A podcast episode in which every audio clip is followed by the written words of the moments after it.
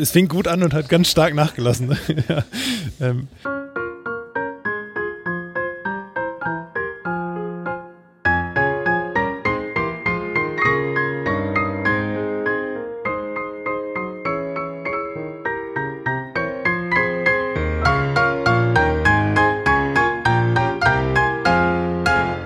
Herzlich willkommen zur nächsten Folge des Young Urban Anesthesiologist Podcast aus der Klinik für Anästhesiologie aus der Universitätsmedizin in Göttingen. Heute äh, machen wir mal endlich mal wieder ein Thema abseits von der Pharmakologie, nämlich mal wieder was Klinisches. Äh, und dafür habe ich mir zwei Gäste eingeladen, nämlich die äh, Dr. Caroline Walliser, Caro, äh, und den äh, Dr. Christopher Bertemes. Christopher. Caro ist äh, Oberärztin bei uns hier an der Klinik und ähm, verantwortet hier den Bereich in der HNO, also die HNO-Narkosen, die HNO-Anästhesie äh, ist Caros Einzugsbereich und Christopher ist, glaube ich, ihr Rotant gerade. Genau, ich bin äh, einfach ja, überall da, wo ich hingeschickt werde. genau. Mit den beiden möchte ich heute über äh, Jetventilation sprechen. Ähm, das ist ein fortgeschrittenes Beatmungsverfahren, was man eben in der HNO manchmal äh, einsetzen muss oder kann, ähm, aber man kann es auch in anderen Bereichen der Anästhesie ähm, zur Anwendung bringen. Äh, aber ich dachte, weil die beiden auch neulich einen Vortrag darüber gehalten haben, ist äh, das gerade ganz frisch und präsent äh, bei denen und auch so ein bisschen bei mir. Äh, und ich hoffe, dass wir daraus äh, irgendwie eine nette äh, Episode und Sendung draus machen können. Auch für die Folge werden wir wieder Punkte äh, bei der Ärztekammer in Niedersachsen äh, beantragen. Ähm, also wer uns äh, die EFN-Nummer auf unserer Homepage ähm, der Homepage zur Episode auf ans.umg.eu slash podcast ähm, auf dem entsprechenden Formular mitteilt, dem werden wir dann Punkte gut schreiben. Ja, Jetventilation ist so ein neues, ein weiteres Gerät, was in diesen äh, OP-Sälen dann manchmal steht, was man da zur Anwendung bringen kann. Draußen weht gerade irgendwie ein großer Orkan, hat auch irgendwas mit äh, Jets zu tun, ja, auch ho hohe Geschwindigkeiten, hohe Windgeschwindigkeiten. Und ähm, vielleicht ähm, könnt ihr mir ähm, so ein bisschen erklären, was das eigentlich ist.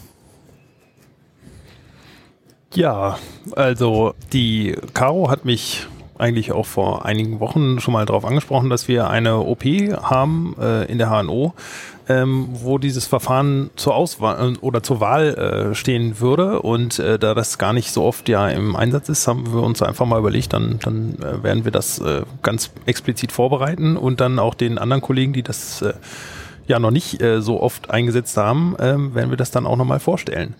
Und dieses Verfahren äh, ist äh, ja, wie du schon gesagt hast, gar nicht so häufig im klinischen Alltag anzutreffen. Ähm, und wir hoffen, dass, ja, Routine werden wir damit natürlich heute nicht produzieren, aber vielleicht ein bisschen weniger Hemmung, das vielleicht auch mal einzusetzen, wenn sich ja die Frage stellt, ob das zur Auswahl kommen kann oder nicht. Was war das denn für eine OP? Die OP, die wir zusammen betreut haben, war eine junge Frau, die eine Trachealstenose hatte, leider nach einer Intubation und die jetzt die Harnoten ähm, dilatieren wollten mit einer Ballondilatation.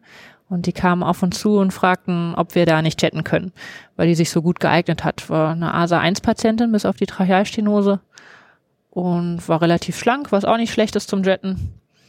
Und dann haben wir uns da mal wieder drauf eingelassen. Genau, und wir haben auch im Nachhinein oder während der OP haben wir auch festgestellt, dass das auch genau das richtige Verfahren war, was wir da gemacht haben, weil ähm, ja wir mehr oder weniger schon bei der Einstellung durch die äh, die Panendoskopie bei den äh, durch die HNO-Kollegen äh, sehen konnten, dass man eigentlich einen Cormac und Lee Score von CL1 gesehen hat aber ein normaler Tubus im Verlauf der OP nicht die Glottis hätte passieren können. Also es wäre zwar sehr gut einstellbar gewesen, aber man hätte den Tubus einfach nicht platzieren können, weil äh, die Stenose so eng war, dass wir den Tubus da gar nicht durchbekommen hätten. Also insofern hat sich dieses Verfahren auch genau in dem Moment dann als richtig erwiesen, ähm, weil wir unseren kleinen Jetkatheter da in diese Stenose eingelegt haben und dann diese Stenose, naja, also war schon ziemlich eng in dem Zusammenhang dann. Ja.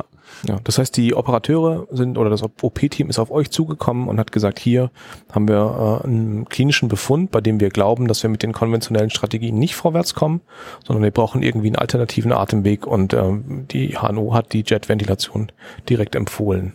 Genau, das funktioniert mit unserer HNO-Abteilung eigentlich immer sehr gut, dass sie am Tag vorher einmal auf mich zukommen und sagen, Frau Walliser, wir hätten da einen Kandidaten. Und würden das morgen gerne machen. und gehen tatsächlich mit mir vorher den Patienten einmal gut durch, dass ich das auch planen kann und im Idealfall einen entsprechenden Assistenten in den Saal auch bekomme. Was brauchst du für diese Planung? Mich interessiert zum einen, ähm, was der Patient sonst so für, für, für Vorerkrankungen mitbringt. COPD und Adipositas wäre jetzt eher kontra, also wäre nicht ganz so gut geeignet für eine Jetventilation. Mm, dann möchte ich einmal von den HNOten wissen, wie der Atemweg überhaupt ist. Ob man da zur Not auch einen kleinen Tubus reinbekommt oder ob auch mit einer Larynxmaske zur Not beatmet werden kann, falls das alles ähm, nicht funktioniert mit der Jetventilation. Das ist die Backup-Strategie sozusagen. Genau. Das gehe ich einmal mit denen durch. Dann, wie lange sie brauchen. Davon hängt ja auch so ein bisschen ab, ob ich ihr vielleicht auch eine Arterie lege, um die Ventilation besser beurteilen zu können. Und ob wir ähm, einen Befeuchter mit benutzen müssen. Mhm. Genau. Und das war's dann erstmal soweit. Es ist eigentlich die klassische Anästhesie-Anamnese, die man da genau. die man dafür braucht, ähm, mit so einem gewissen ähm, HNO-Fokus. Ähm, also ja, genau, um eben die Indikation dann nochmal für die Jetventilation festzuklopfen. Was muss man bei der Ausstattung im OP-Saal anders machen? Ähm, Jetventilation ist ja ein Verfahren, was die normalen Narkosegeräte äh, so nicht, äh, nicht abliefern können. Das kann ich nicht einfach einstellen, sondern ich brauche ein zusätzliches Gerät. Man braucht auf jeden Fall mehr Platz. ja. Schon alleine wegen der ganzen Zuschauer, die sich das alle nochmal angucken wollen. Ja. Ähm, und ansonsten ist mir wichtig, dass da ein ganz normaler Narkosearbeitsplatz herrscht, wo wir zur Not, wie gesagt, auf unsere ganz normalen Beatmungsstrategien zurückgreifen können. Mm, und wir haben das Jetgerät auf so einem schönen kleinen Wagen, den man nur reinrollern muss. Also man muss natürlich zusehen, dass man genug Wandanschlüsse hat. Mm, weil sowohl das Narkosegerät als auch der Jetventilator natürlich jeweils Wandanschlüsse benötigen. Und Was für Wandanschlüsse braucht man? Sauerstoff und Luft.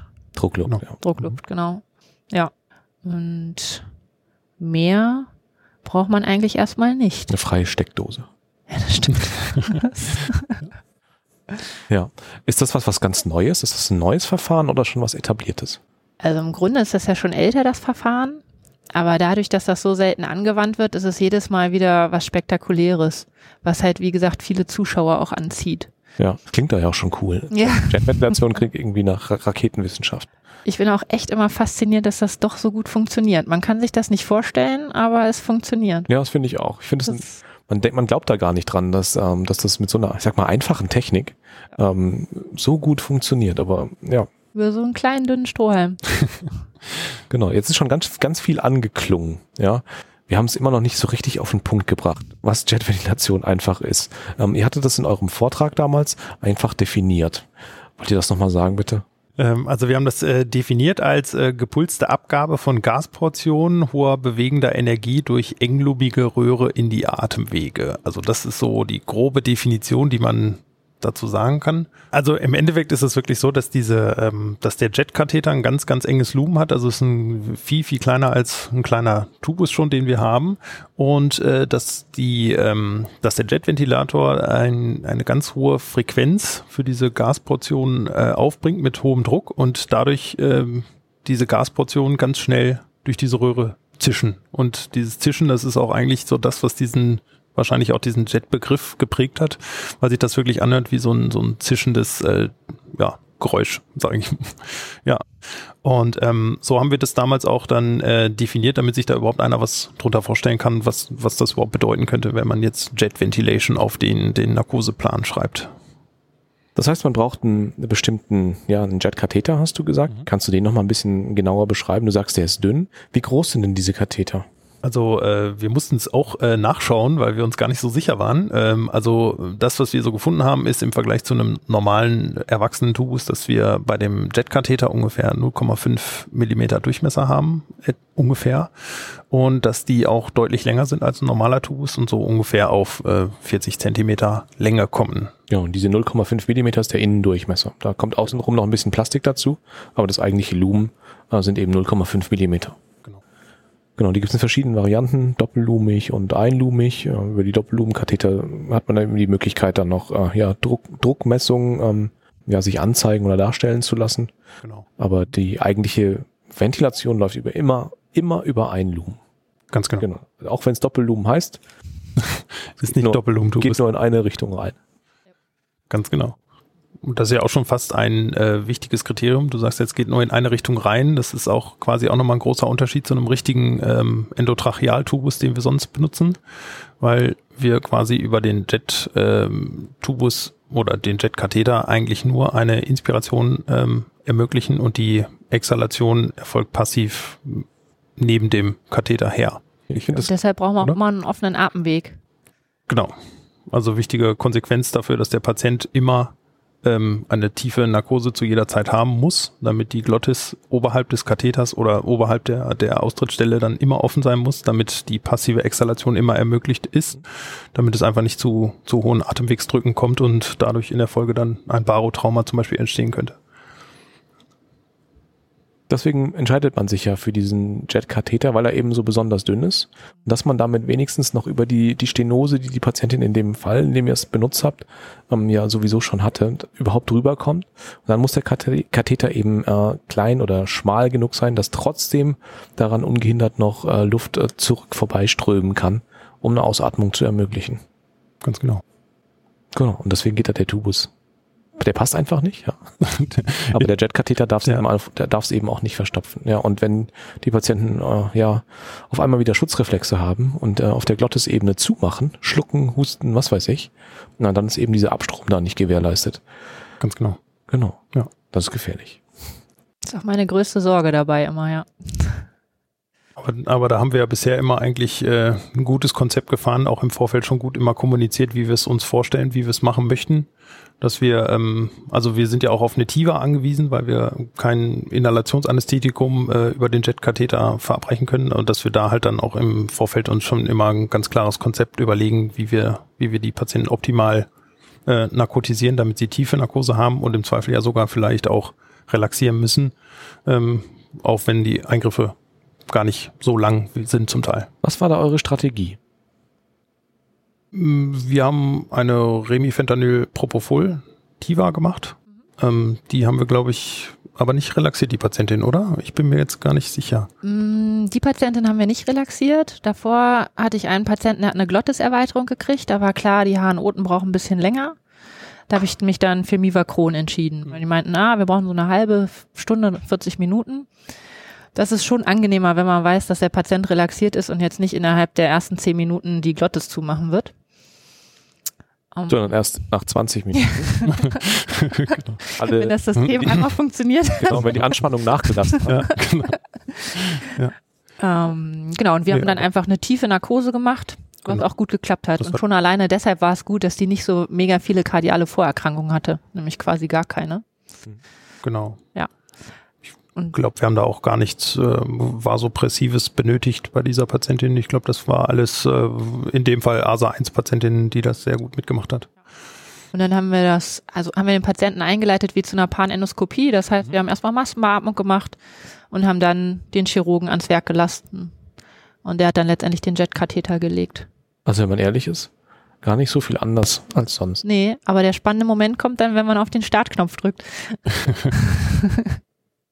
Wir müssen nochmal beschreiben, ähm, was dieses Beatmungsverfahren von einer klassischen ja, Überdruckbeatmung, also BIPAP machen wir im Wesentlichen, ähm, unterscheidet. Du hattest gesagt hohe Gasflüsse, ähm, du hattest gesagt hohe Geschwindigkeiten. Mhm. Ähm, das müssen wir nochmal auf den Punkt bringen, wie hoch ähm, diese Gasflüsse, was die Physik dahinter ist. Äh, da müssen wir irgendwie nochmal drauf kommen, weil das ist das, was dieses Verfahren am Ende beeindruckend macht. Und im Zweifelsfall auch gefährlich. Genau. Also ich würde, glaube ich, sagen, wir gehen über die Charakteristika, um dann die physikalischen Grundlagen so ein bisschen daraus ableiten zu können. Ähm, also zum einen kann man sagen, dass das System halt offen ist. Also das ist das, was es schon mal grundsätzlich von dem normalen Endotrachealtubus, der in der Trachea geblockt ist, unterscheidet. Also dass wir den Jetkatheter einfach einlegen und darauf spekulieren, oder nicht spekulieren kann man nicht sagen, aber dass wir sagen, die Glottis ist offen und äh, deswegen ist das System offen. Das heißt, die Ausatmung findet dann über den, den offene Glottis statt und nicht über den Katheter, wie in dem Fall über den normalen Endotrachealtubus. Ähm, die ähm, hohen Gasflüsse, da kann man zu sagen, dass die so ungefähr 10 bis 30 Liter pro Minute beinhalten. Das ist natürlich auch nochmal ein ganz anderer Gasfluss als über ein äh, Low-Flow oder Minimal-Flow-System, wo wir dann unter ein Liter, sage ich mal im Optimalfall ja die Patienten nur beatmen mit Frischgas, ähm, dass wir hohe Beatmungsfrequenzen haben. Da haben wir ungefähr 60 bis 600, die möglich sind. In der Regel reichen so 100 bis 150 für, für unsere Patienten. Waren es damals, glaube ich, 120, glaube ich, die wir so ungefähr eingestellt haben, um die Patientin zu ventilieren. Und ähm, dadurch entsteht aber halt durch die hohe Frequenz einfach auch ein niedrigeres Tidalvolumen. Also das ist äh, nicht zum Beispiel diese sechs bis acht Milliliter pro Kilogramm Körpergewicht, was wir beim normalen äh, Beatmungsmodi einstellen würden, sondern dass wir jetzt hier bei ungefähr ein bis drei Milliliter pro Kilogramm Körpergewicht wären. Ähm, und das wird dann so kompensiert über die hohe Frequenz und den, ähm, die dadurch hohe, ja, das hohe an Minutenvolumen, was wir dadurch dann generieren. Ähm, Genau, und ähm, das ist so die, die, das sind so die Charakteristika, die äh, entstehen. Und die physikalische Grundlage, äh, die da ähm, ja sich so ein bisschen daraus ergibt, ist einfach, dass wir ähm, ja zwei physikalische Prinzipien oder Effekte nutzen, also den sogenannten Venturi-Effekt. Ein Effekt, der entsteht, wenn durch eine kleine Röhre eine schnelle, ja, ein, mit viel Druck eine schnelle Gasportion äh, äh, ja, gedrückt wird, sagen wir es mal so, dann entsteht äh, Ende des Katheters ähm, ein Unterdruck und dieser entwickelt im Endeffekt einen Sog und äh, zieht aus der Umgebungsluft noch, äh, aus der Umge Umgebungs, aus dem Umgebungsgas ähm, noch äh, Luft mit. Und äh, das ist etwas, was ähm, dazu führen kann, dass in der Trachea der FiO2, den wir ähm, der verabreicht wird, dass der ab, absinkt. Also letztendlich ist es dieser Venturi-Effekt einfach nur das, dass an der Austrittsstelle der ein, ein niedriger Druck herrscht, wodurch ein Sog ähm, entwickelt wird. So, ja, die meisten Leute kennen, kennen das aus dem Haushalt irgendwie, wenn sie den Wasserhahn aufmachen und da so ein Perlator vorne dran ist, da wird auch äh, Luft damit reingezogen. Einfach an diesem ja, Strom. An dem Wasserstrom, der zieht, der zieht dann eben Luft mit damit dran vorbei. Und das am Ende, also es gibt zumindest Predatoren, mhm. die mit dem Venturi-Effekt arbeiten oder Duschköpfe, ja. ähm, und die damit Wasser sparen. Oh, das ist, okay. war mir gar nicht so bewusst. ja. Ja. ja. Christopher hatte sich gewünscht, dass wir für die Folge das Codewort auch gleich Venturi-Effekt nennen, weil das so ein cooles Wort ist. Ähm, hab nichts dagegen. also das Codewort für diese äh, Folge, für die CMI-Punkte ist äh, der Venturi-Effekt. Du hattest noch einen zweiten Effekt äh, angesprochen oder eine zweite äh, physikalische äh, ja, Komponente, genau. ein Aspekt. Genau, also durch die äh, also die Inspiration erfolgt äh, aktiv, das heißt, äh, wir, wir der Gasstrom kommt direkt aus dem äh, Jetkatheter gerade raus und äh, dadurch haben wir eine, wenn man die, die Röhre, also die Trachea oder die die Bronchien sich anguckt als Röhre, haben wir in der Mitte mehr oder weniger eine zentrale Gasströmung die Expiration ähm, erfolgt äh, passiv und äh, da ähm, ist der Gasstrom so wandständig helikal. Also der, der ähm, wickelt sich so ein bisschen um den aktiven Strom so zurück, wenn man das so beschreiben möchte. Und äh, das ist ähm, ein sogenannter, oder die, die werden physikalisch als koaxiale Gasströmung bezeichnet. Ja. Also das ist dieses zweite Prinzip, was darauf äh, aufbaut. Mhm. Kann man das so stehen lassen oder ist das, ja. sollten wir da noch was zu sagen? Nee, und was glaube ich auch wichtig ist, dass Inspiration und Expiration quasi zeitgleich stattfinden. Ne? Genau. Nicht wie bei einer normalen Beatmung, so wie wir es normalerweise kennen, dass du Zeit für die Inspiration hast und Expiration, sondern dass es eigentlich alles gleichzeitig läuft. Warum ist dann diese Jetventilation ein gepulstes Verfahren? Wenn das alles gleichzeitig läuft, könnte ich doch einfach wie bei einer apnoischen Oxygenierung da einfach Luft rein pumpen und äh, es läuft dann helikal wandständig äh, der Ausatemstrom äh, da draußen dran zurück. Tatsächlich habe ich mich das auch gefragt. Ich bin mir nicht ganz sicher, ob es damit zusammenhängt, dass dann da so ein intrinsischer Piep aufgebaut wird und so. Ob, weißt du es, Ingmar? Ich habe eine Vermutung. Ich, ja. bin nicht, ich bin mir nicht ganz sicher. Ich glaube, das mit dem Piep müsste bei einer kontinuierlich, bei einem kontinuierlichen Flow auch funktionieren. Ja. Du pumpst da ja Luft rein. Ja. Wenn du mehr Luft reinpumpst, also mit hohem Druck rein, prallst du irgendwie an die Bronchien und ähm, dann kommt die Luft helikal wandständig äh, wieder zurück. Vielleicht sollten wir ähm, das als Codewort nennen. wenn wir eine ganz lange Folge machen, dann machen wir noch ein zweites.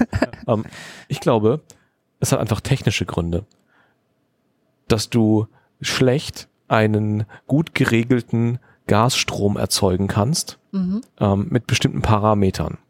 Und das schaffst du durch so eine Membran, also durch eine oszillierende Membran schaffst du das viel besser. weil du sagen kannst, ähm, ich bewege meine Membran, die die diese Gassäule bewegt, die kann ich gut steuern. Da weiß ich die Frequenz, da weiß ich die Auslenkung und dann kann ich es einfach besser steuern. Sonst muss ich irgendwie ein Ventil aufmachen und muss so ein Ventil fein dosieren. Ähm, das geht vielleicht auch, aber ich befürchte, das hat rein technische Gründe. Weil wir machen diese apnoische Oxygenierung, die funktioniert ja auch. Ja, das stimmt. Ähm, und auch, das kenne ich auch aus dem HNO-Bereich. Schöne Grüße an Andreas Gipp in Greifswald, der das manchmal auch einfach mit einem Absaugkatheter gemacht hat, äh, an den er da Sauerstoff angeschlossen hat. Und man wundert sich, wie lange Apnoe-Zeiten äh, man sich so mit so einer, ja, der einfachen Jetventilation in Anführungsstrichen, in ganz großen Luftanführungsstrichen, ja, man sich damit kaufen kann. krass. Also vom, vom Prinzip her ist ja die, die, die apnische äh, Ventilation ja eigentlich nur der Gasfluss, der so im System ist, ohne Druck hinter. Also es ist Mhm. ja im Endeffekt einfach nur eine, Strö eine kontinuierliche Gasströmung und äh, bei dem, bei dem äh, Ja, für eine, aber du ist brauchst halt für eine, pulsiert. aber du brauchst für eine kontinuierliche Gasströmung brauchst du ja trotzdem Druck, sonst hast du keine gerichtete Strömung. Nee, Der Druck ist halt aber- nur viel niedriger. Genau. Das ist ja den aus, Genau. der, der, aus der Leitung, ganz normal, den ohne extra. Aber die Jetventilation, da ist es wichtig, dass es ein gepulstes Verfahren ist. Also da, so habt ihr es vorhin definiert. Und dass es halt wichtig ist, dass dieses Jetgeräusch durch dieses, durch dieses gepulste, dieses hochfrequent gepulste kommt. Und ich glaube, das ist bauartbedingt, dass es einfach da eine Membran schwingt, Okay. die Luftsäule da bewegt. Wo Genau. waren wir stehen geblieben? Wir waren stehen geblieben bei, also wir haben den Katheter eingelegt. Mhm. Wie legt man so einen Jetkatheter eigentlich ein? Wir reden immer darüber, dass er schon drin ist. Ähm, wie kriegen wir eigentlich den an Ort und Stelle? Also in der HNO macht das ja Gott sei Dank der Operateur. Ähm, der legt ihn ein, bittet mich, die Maschine anzustellen und fragt mich, ob alles in Ordnung ist. Dann frage ich ihn nochmal zurück, ob der wirklich nicht irgendwo in der Schleimhaut liegt. Bitte ihn diesen Verschieberegler, also dieses Den verschiebbaren Längenindikator. Genau, den soll er bitte an die Zahnreihe schieben, damit ich auch kontrollieren kann, ob er den Tubus weiter reinschiebt oder rauszieht aus Versehen. Und dann ist das, war's das schon. Also im Prinzip wie ein Tubus, ein sehr dünner, sehr langer Tubus, Genau. ähm, der häufig von den Operateuren und wenn nicht von den Operateuren, dann eben von uns wie so ein Tubus platziert wird. Und ganz praktisch ist in der HNO, wenn man eine Panendoskopie hat zum Beispiel, wo man vielleicht auch über einen Monitor mitschauen kann, kann man auch gleichzeitig noch äh, die Lage so ein bisschen mit kontrollieren, wenn der Operateur gerade zu sehr in seinem operativen Geschehen äh, involviert ist, dass man äh, da möglichst äh, zügig auf äh, Fehllagen hinweisen kann. Stimmt. Ja.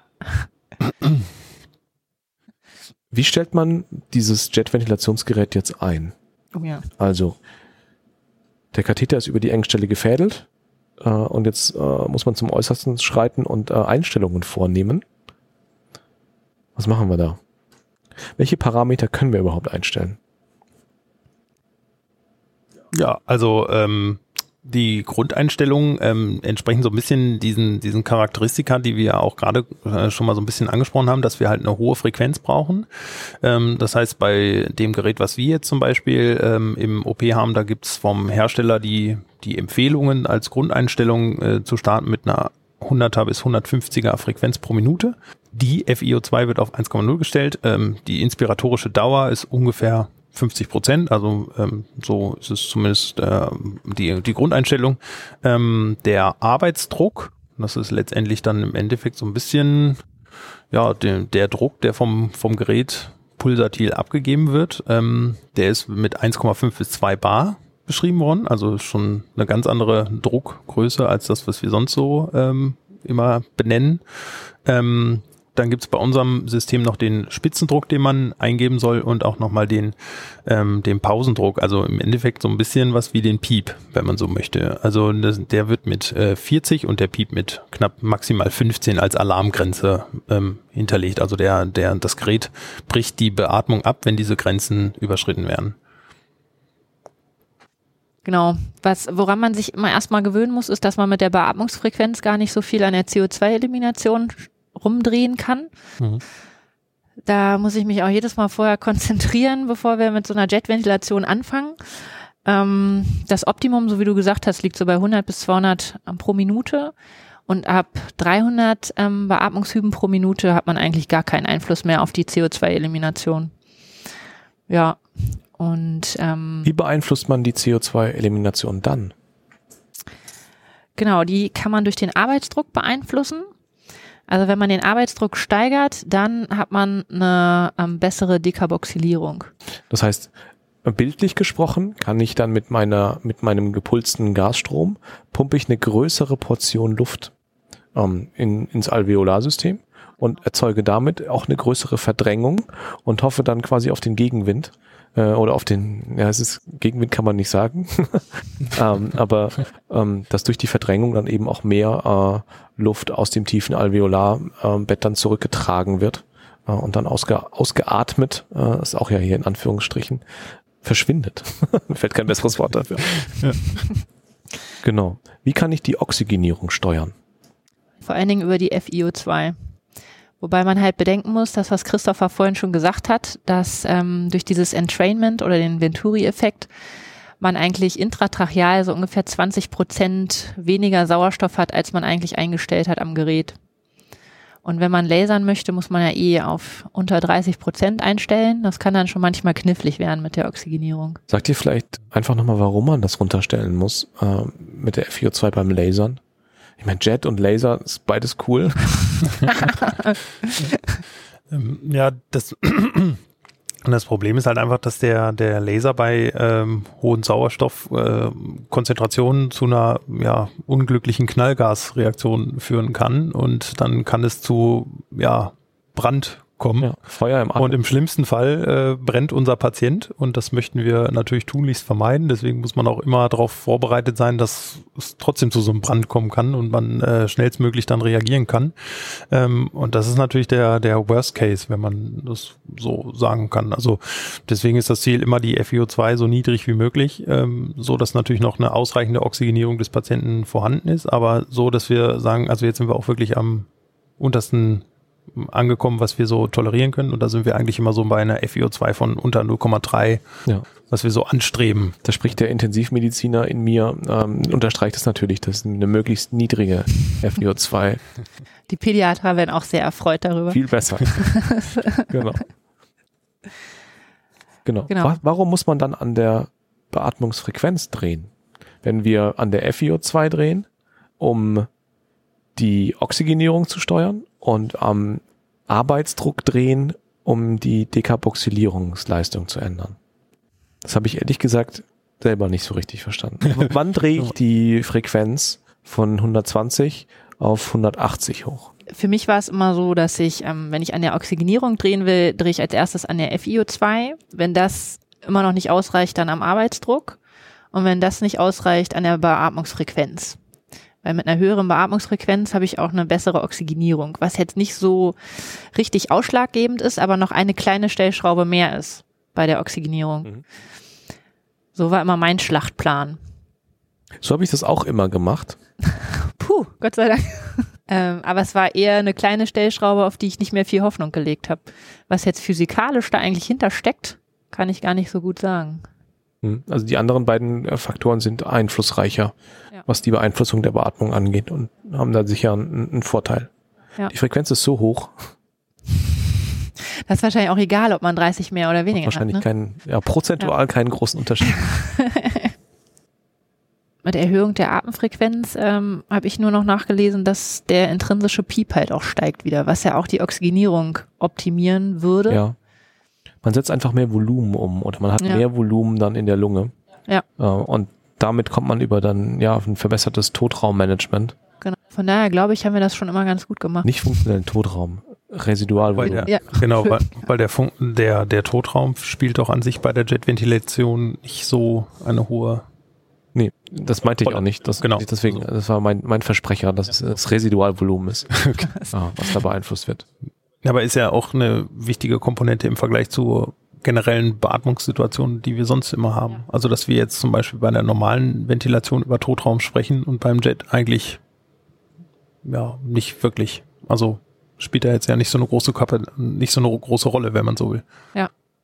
Ich meine, irgendwo gelesen, das gelesen zu haben, dass es damit werben, dass halt ähm, das Tidalvolumen, das du generierst, deutlich kleiner ist als das Totraumvolumen und du trotzdem damit gut oxygenieren und ventilieren kannst. Das habe ich immer nur zum Totraum bei Jetten gelesen. Ja, also Aber ja, ist, Totraum du- und so ist auch nicht das- mein weil du Spezial. das Tidalvolumen einfach kleiner Ja, machst. genau. Und dafür machst du es halt öfter.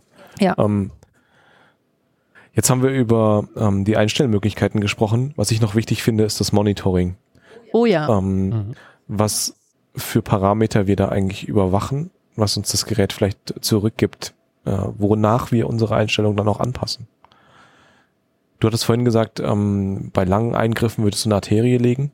Ähm, gilt eigentlich, glaube ich, für alle. Also ich, mir spricht wieder der Intensivmediziner in einem ARDS-ECMO-Zentrum, der sich ohne Arterie sowieso unwohl fühlt. ähm, aber bei langen OPs, klar, äh, geht es dann um Gasaustausch und dann ist BGA, glaube ich, der Goldstandard, äh, wie man das einfach am besten monitoren kann. Aber was gibt's denn an Parametern an den Geräten selber? Ähm, wir haben vorhin Doppellumenkatheter gesagt oder Doppellumen-Jet-Katheter ähm, mit Monitoring-Möglichkeiten. Es muss also auch was geben, was das Gerät zurückspiegelt.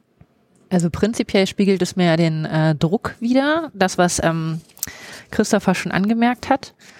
Also den Atemwegsdruck und den ähm, genau den Atemwegsspitzendruck. Wir haben ja Gott sei Dank so ein modernes Gerät, wenn man das auf den Automatikmodus stellt und der Grenzwert für den Atemwegsspitzendruck überschritten ist, stellt er sich automatisch aus. Was einem ein etwas beruhigenderes Gefühl gibt, wenn doch mal die Stimmritze zugeht. Und äh, außerdem zeigt es einem das CO2 an, wobei das natürlich nicht das original endexpiratorische CO2 ist, weil zum einen durch die passive Exhalation viel verloren geht und auch durch die hohen Frequenzen natürlich die Zeit gar nicht ausreicht, um ein Plateau zu erreichen, so dass er einem nicht das original expiratorische CO2 anzeigt. Und dafür wäre es sinnig, bei längeren OPs eine, ähm, das arterielle CO2 zu bestimmen, um da mal Anhaltspunkte zu haben. Die Oxygenierung hingegen, die kann man ja über die Pulsoximetrie bestimmen. Und klinische Parameter, so ein bisschen Thorax-Exkursion sieht man schon durchaus. Und ähm, man kann auch durchaus dieses Jetten über dem Thorax hören, wenn man das Stethoskop mal auf den Thorax hält. Verrückt. Ja, also Stethoskop nie gehört. Echo-Ära. stimmt. Ihr seht so fragend aus. Habe ich was vergessen? Nee, ähm, also Nee, wenn wir dieses Gerät hier durchgehen, das ist der Arbeitsdruck, das ist Genau. die Frequenz genau. äh, und das ist die, Inspirationsdauer, über die haben wir noch nicht gesprochen. 40 bis 50 Prozent. genau. Die Grundeinstellung war 50 Prozent, ähm, die man so machen kann. Und ähm, 50 Prozent von was? Inspirationsdauer Ja, ja. am gesamten also am Zyklus zwischen Druck geben und kurz ausatmen lassen. Also keinen Also- Druck geben, genau. Ja, genau, das klingt besser, ja. Also man stellt kein Aber- I zu E-Verhältnis Genau. ein, Ja. sondern äh, man sagt einfach, es gibt einen Zyklus und davon beatme ich die Hälfte. Also Genau. eins zu eins ist Ja. quasi der Modus Ja. äh, übersetzt in äh, die äh, Verhältnisse. Genau. Sauerstofffraktion hatten wir gesagt, ähm, wird eingestellt, äh, kann aber eben auch gemessen werden. Ähm, genau. Und dann wird einfach gemessen der äh, Atemwegsspitzendruck Mhm. und ähm, der Pausendruck. der Pausendruck wird das heißt ja bei uns. Ja. Genau, das ist quasi der Druck, der kurz vor Öffnung des Hauptventils besteht Mhm. in diesem System. So ein bisschen schwierig zu erklären. Genau, und Find- Öffnung des Hauptventils heißt vor der nächsten Inspiration. Ja, genau. Wir haben es ja so ein bisschen vereinfacht als Piep bezeichnet, weil das so am Ende der, Mhm. der Atem, des Atemzyklus Genau. da drin bleibt. Genau, Und ähm, das aber nicht ganz definitionsgemäß richtig ist. genau.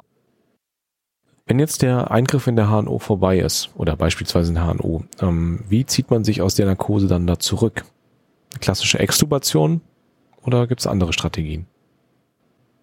Also wir haben in unserem Fall ähm, die Patientin, ähm, also die Narkose beendet und ähm, haben die Jetventilation auch beendet und haben dann die Patientin mit Maskenbeatmung ähm, ja dann wach werden lassen. Oder unter Maskenbeatmung haben wir die Patientin dann ähm, wach werden lassen und dann äh, wurde sie spontanisiert oder hat sie selbst angefangen zu atmen und dann ja so haben, so sind wir da eigentlich aus der Situation rausgegangen. Also das war ganz unspektakulär. Genau. Und für den Notfall frage ich immer noch, was möglich wäre, ob man zur Not den Patienten auch intubieren kann oder einfach eine Larynxmaske einlegen kann oder ob man damit das Operationsergebnis wieder zunichte macht. Und ähm, gegenüber einer Larynxmaske sind die meist relativ tolerant. Genau, und wir wollen ja auch die Patientin, wenn sie dann wach wird, auch nicht ähm, mit einer Frequenz von 100 noch beatmet haben, bis wir dann irgendwie sagen, oh, jetzt ist sie wach, jetzt müssen wir den, den Katheter schnell rausziehen. Das die Gefahr des Barau-Traumas wäre dann auch einfach viel zu groß, wenn sie dann doch die Stimmritze schließt und der Jetkatheter weiter jettet noch. Genau. Wenn der Jetkatheter weiter jettet. Ja, das Kurz vorm Haiku. Der, der, der Jetkatheter jettet. ja. Was sind die Risiken und Nebenwirkungen? Ja, also äh, wir haben ja gerade schon zum Beispiel über den, den Glottisverschluss zum Beispiel gesprochen, der ähm, diese passive Exhalation ähm, zum Beispiel behindern könnte. Das heißt, wir könnten den Patienten aktiv mit unserer Jet Ventilation mit äh, 100 bis 150 ja, Frequenzen pro Minute ähm, beatmen, aber die ähm, Ausatmung funktioniert nicht passiv. Das heißt, wir pusten unserem Patienten übertrieben gesagt auf. Das äh, wär, könnte natürlich dann halt auch zu viel Druck in der Lunge führen, der dann im schlimmsten Fall natürlich auch eine, ein Barotrauma setzen kann. Also dass wir wirklich aufgrund unserer ähm, hohen gepulsten Frequenzen dann einfach die, die Alveolen ähm, ja, verletzen dadurch, dass die äh, Atemeinstellungen ähm, nicht wie am im kontrollierten Beatmungsmodus nicht mit Inspiration und Expiration von Anfang bis Ende kontrolliert werden, ähm, sondern wir ähm, im Endeffekt nur an den Thorax-Exkursionen die Inspiration sehen, ähm, kann es auch dazu führen, dass äh, wir eine Hypoventilation zum Beispiel übersehen könnten, wenn wir nicht engmaschig arterielle Blutgasanalysen machen zum Beispiel oder ähm, ja, die, die Gaskontrolle auch über das, äh, das System engmaschig kontrollieren, so wie wir es natürlich sonst auch machen würden. Aber wenn man das nicht ähm, im, im Blick hat oder nicht ausreichend im Blick hat, dass man dann dazu äh, einer Hypoventilation führt. Die Caro hat ja gerade eben schon oder vorhin schon äh, gesagt, dass wenn wir lang Jet ventilieren, dass wir dann auch die Atemwege austrocknen könnten, zum Beispiel. Aufgrund der, ähm, es kann HME-Filter dazwischen geschaltet und ähm, deswegen ist das System eine, eine trockene Gasportion, die wir verabreichen. Und ähm, das, das ist halt deswegen zu, zu Läsionen der, der Schleimhaut führen könnte. Und ähm, auch wichtig zu erwähnen wäre natürlich, ist es kein gesicherter Atemweg im Sinne eines Aspirationsschutzes. Wofür muss man Patienten aufklären? Wenn man über Jetventilation spricht. Wie weicht ihr davon ab, von den üblichen Narkoseaufklärungen? Also das Barotrauma würde ich ähm, nochmal deutlicher erwähnen. Dann, dass es auch durchaus zu Schleimhautnekrosen kommen kann, durch die Austrocknung. Aber ich glaube, die anderen Sachen sind eigentlich ähm, mit einer normalen anästhesiologischen Aufklärung mit abgedeckt. Die Aspiration ist mit abgedeckt. Naja, Zahn- und Weichteilschäden ja, Weichteilschäden wären die Läsion der, der Schleimhaut insgesamt. Zahnschaden ist eher unwahrscheinlich, also durch uns eher unwahrscheinlich. Das ist eher dann durch das ähm, operative Team, wenn die da ein Panendoskop zum Beispiel einbauen. Ja. Ähm, also die Aspiration definitiv wäre da zu, äh, zu erwähnen im, im Falle eines Zwischenfalls. Mhm. Ja. Durchaus auch das Versagen der Methode einfach und ja. Notwendigkeit einer anderen Beatmungsform. Du hattest ganz am Anfang gesagt, dass Jetventilation bei COPD-Patienten relativ kontraindiziert sei. Warum?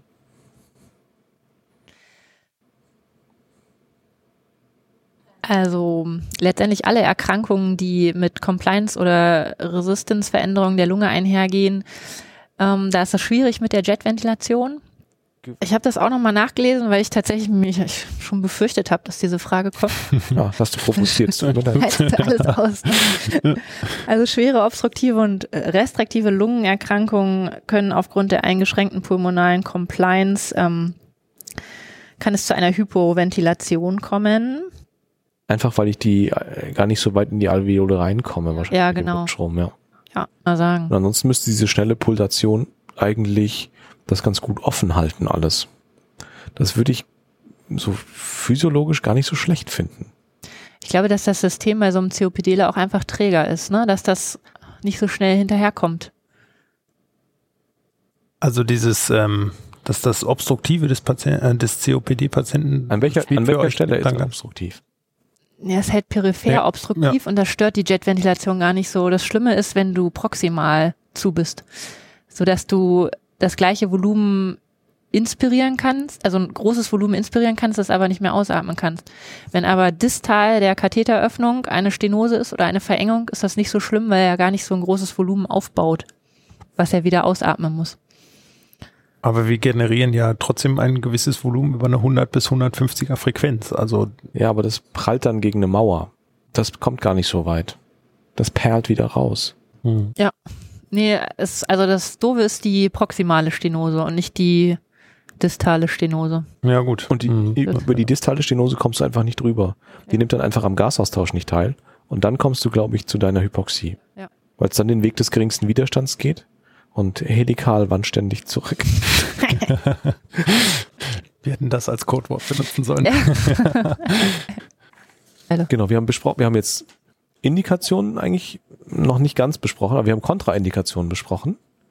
Ähm, wir müssen bei den Indikationen, glaube ich, noch mal ein bisschen weiter ausholen. Ähm, ihr habt das jetzt im HNO-Bereich angewandt. Ähm, mhm. Du bist aus dem HNO-Bereich, eben da bist da die Oberärztin. Ich kenne das noch aus der Thoraxchirurgie oder aus der, aus der Lungenchirurgie bei ähm, Trachea, Trachea-Eingriffen, Trachea-Teilresektionen. Da habe ich das ein paar Mal einsetzen können.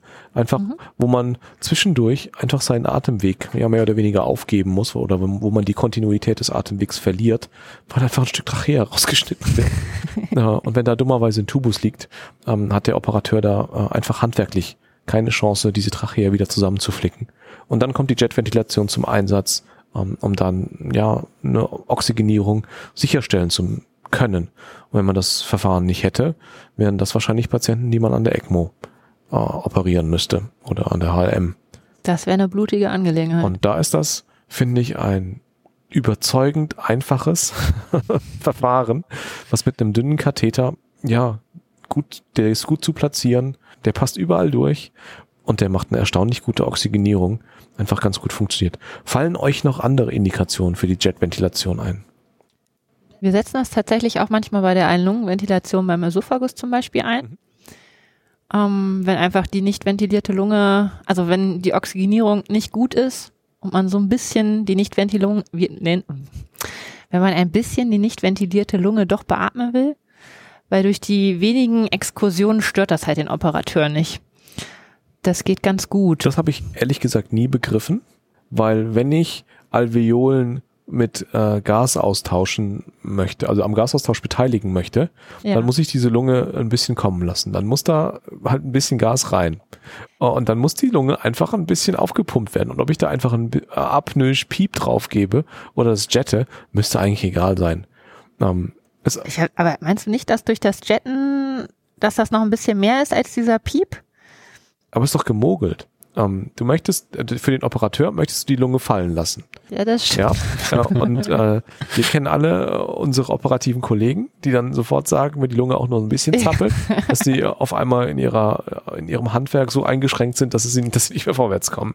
Und wenn wir mit der Oxygenierung Probleme haben und gezwungen sind, die gefallene Lunge mit zu nutzen, dann müssen wir kollabierte, atelektatische Lungenareale wieder mit in die Gleichung mit reinnehmen.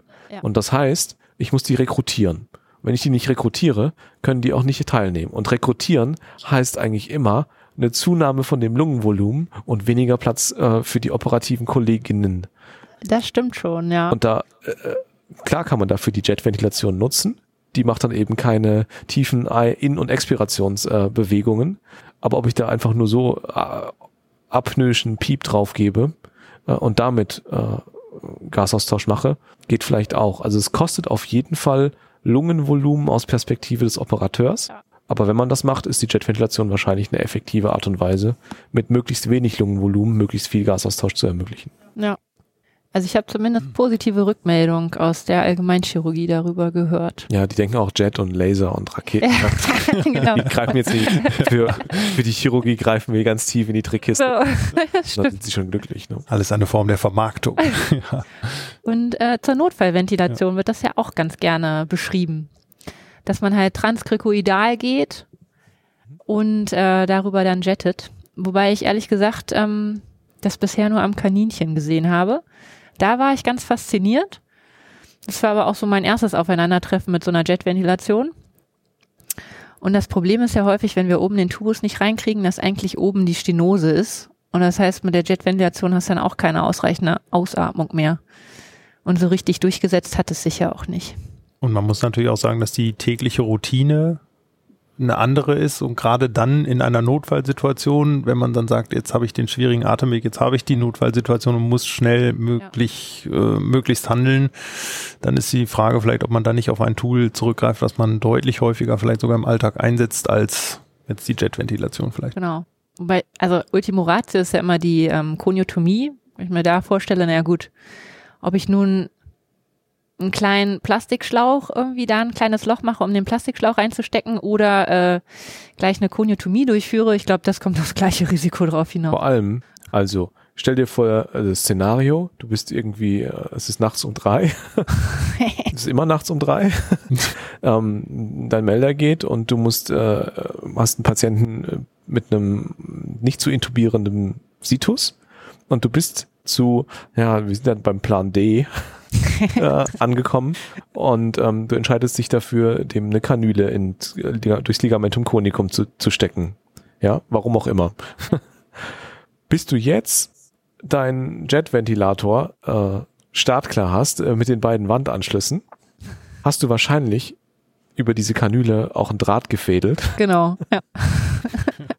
und ähm, das irgendwie äh, mit einem Skalpell aufgeschnitten und hast ein großes Loch, wo irgendwie ein Sechser bis Achter Tubus reinpasst.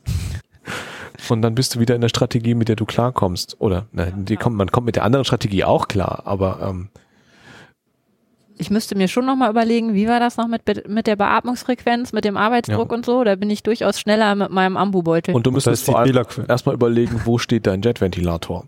Genau. Während du alle anderen Dinge, ja, mit, ja, blind in jedem Saal das eigentlich hinkriegst. Ja. Aber ich kenne auch da, das ist, auch das habe ich gelesen, dass es eben, so wie du es gesagt hast, als äh, Rescue-Strategie genutzt werden kann. Mit der Betonung auf kann. Ja, also hören sagen. ja, und in der Intensivmedizin? Ich kann mich nur an meine erste Rotation erinnern, wo da auf einmal komme ich zum Nachtdienst und dann erzählen sie mir stolz, da ist jemand mit einer Hochfrequenzbeatmung. Ich denke mir, ach du Scheiße. Was ist das? das, äh, ja. In der Intensivmedizin hat ähm, ja die Hochfrequenz-Oszillationsbeatmung eigentlich keinen wesentlichen Stellenwert mehr. Ähm, da gab es in der ARDS-Therapie ähm, Studien, die Oscar und die Oscillate-Studie, ähm, die zeigen eigentlich keinen Benefit in der ARDS-Behandlung durch diese Hochfrequenz-Therapie. Ist mir persönlich in der klinischen Praxis ehrlich gesagt noch nicht untergekommen. Caro hat es noch erlebt. Caro war ein bisschen vor mir auf der Intensivstation. ähm, genau. Ja, ich, mehr kann ich zu diesem Thema aus intensivmedizinischer Perspektive eigentlich gar nicht sagen. Fällt euch noch was ein?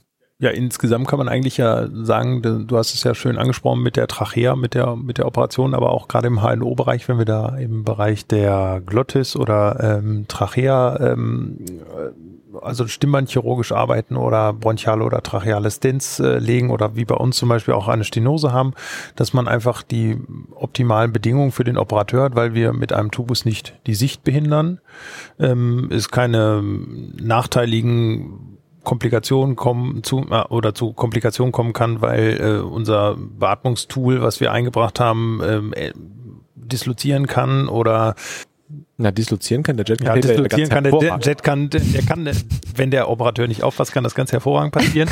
ähm, aber ähm, der, also wir, wir haben das ja schön angesprochen vorhin mit der ähm, Trachealstenose oder auch mit der Trachealresektion ähm, im Bereich der Thoraxchirurgie.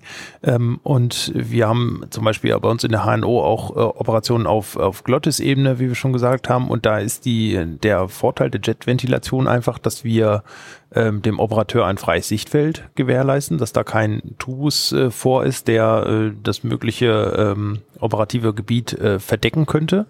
Und äh, der, weil der Jetkatheter ja einfach nicht geblockt ist und auch viel, viel kleiner ist. Und ähm, wir haben auch den Vorteil dadurch natürlich, dass wir einfach ähm, wie bei einer Panendoskopie nicht den Patienten präoxygenieren müssen und ihn dann apnoisch lassen, bis wir dann ähm, wieder mal ja, einschreiten müssen, um die, die Präoxygenierung wieder durchzuführen, sondern dass wir eine durchgehende Alternative dafür ermöglichen. Und ähm, es gibt ähm, als, als Vorteil auch eben, dass, dass das System, das Beatmungssystem keine Undichtigkeiten hat. Also wir haben keine Alarmsignale zum Beispiel äh, in diesem Zusammenhang. Weil du ein inhärent undichtes System weil, ich, weil, weil es einfach gewollt ist und dass das nicht dicht ist. Ja, genau. Ähm, und ähm, es gibt auch keine, ähm, keine wesentlichen Beeinträchtigungen, wie zum Beispiel ein, ein hoher Piep zum Beispiel auf das, auf die Hämodynamik zum Beispiel, wenn wir jetzt ähm, Patienten hätten, die einen sehr hohen Piep bräuchten. Das haben wir in dem Fall ja auch nicht. Also das heißt, die. Warum mache ich dann nicht einfach jede Narkose mit einer Jetventilation? Die Vorhersehbarkeit dieses Systems ist einfach sehr gering. Also zum einen ist die Kontrolle über eine normale Ventilation deutlich besser. Wir haben ja eben lange auf der Ventilation rumgepocht, dass wir halt einfach kein zuverlässiges CO2 haben. Und es ist schon relativ ähm, anfällig. Ne? Also wenn der Jetkatheter dann doch mal irgendwie im Weichgewebe hängt, hat man doch relativ schnell Bar also Traumen dort. Ja, da muss da halt eben der Operateur auch dann sehr ähm, ja, aufmerksam sein, dass halt eben dieses System ähm, auch durch ihn mit beeinflusst wird. Also nicht nur durch uns. Wir reichen natürlich den Katheter an, aber die Kontrolle von uns hm, ist gering. Also, also ja. wir können die, die Lage des Katheters nicht einschätzen intra. Ich glaube, in der HNO hat man da echt den Vorteil, dass sie ja wirklich die ganze Zeit da reingucken können. Hm. In der Lungenchirurgie müssten wir ja die ganze Zeit da reingucken, was ja gar nicht möglich ist. Dann kannst du ja nicht, oder hast du da einen Sperrer drin? Nee, hast du nicht. Aber nee, du hast ne? ja die offene Trachea und du siehst ja ah, deinen ja, Katheter stimmt. durch die Trachea und du siehst, ja. du hast dann da deine Zentimetermarkierung okay. und kannst dann genau sehen, wie weit ist es eigentlich noch. Checkst den Finger ran. Gut, ja, dann zählt dieses Argument nicht. Aber warum nehmen wir es nicht für, was weiß ich, Knietaps, Jetventilation, standardmäßig für Knietap?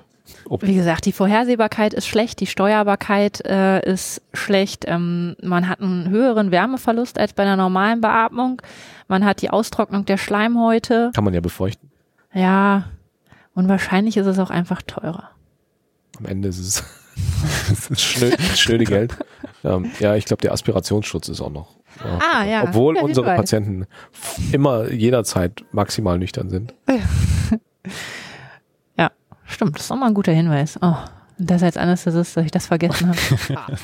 Haben wir extra noch drüber gesprochen, was klären wir mit auf? Fällt euch noch was ein? Wenn Caro fragt, ob uns noch was einfällt und alle stumm bleiben, dann haben wir das Thema wahrscheinlich erschöpfend er, erörtert. Mir fällt nämlich auch nichts mehr ein und ich habe in meinen Notizen auch nichts weiter notiert, was ich ansprechen wollte ziehen wir das nicht künstlich in die Länge. um, ähm, und sagen erstmal vielen Dank fürs, fürs Zuhören. Um, ähm, geht, geht demnächst weiter mit dem Podcast. Ein paar äh, nette Ideen haben wir noch in petto. Das geht einfach so weiter. Uh, und äh, Caro hat schon gesagt, sie hat schon das nächste Projekt für den Podcast. Ja, ähm, hat sie gesagt, fieberoptische Intubation ähm, ist ja auch ihr, in ihrem Bereich äh, relativ häufig. Ähm, das ist was, was die Zuhörerinnen und Zuhörer auch äh, so ein bisschen fordern. Da freuen die sich schon drauf. Sehr gut. Das ist so in den gewünschten Themen immer ziemlich weit oben, dass man da über Fieberoptik nochmal spricht. Ah, ja. ja. Also das bietet sich total an. Genau. Wenn es ansonsten Themenwünsche gibt, gerne per Twitter uns melden. Wir erinnern nochmal an die Fortbildungspunkte an unserer Homepage insumg.eu slash podcast. Ja, vielen Dank fürs Zuhören und bis bald. Tschüss. Tschüss.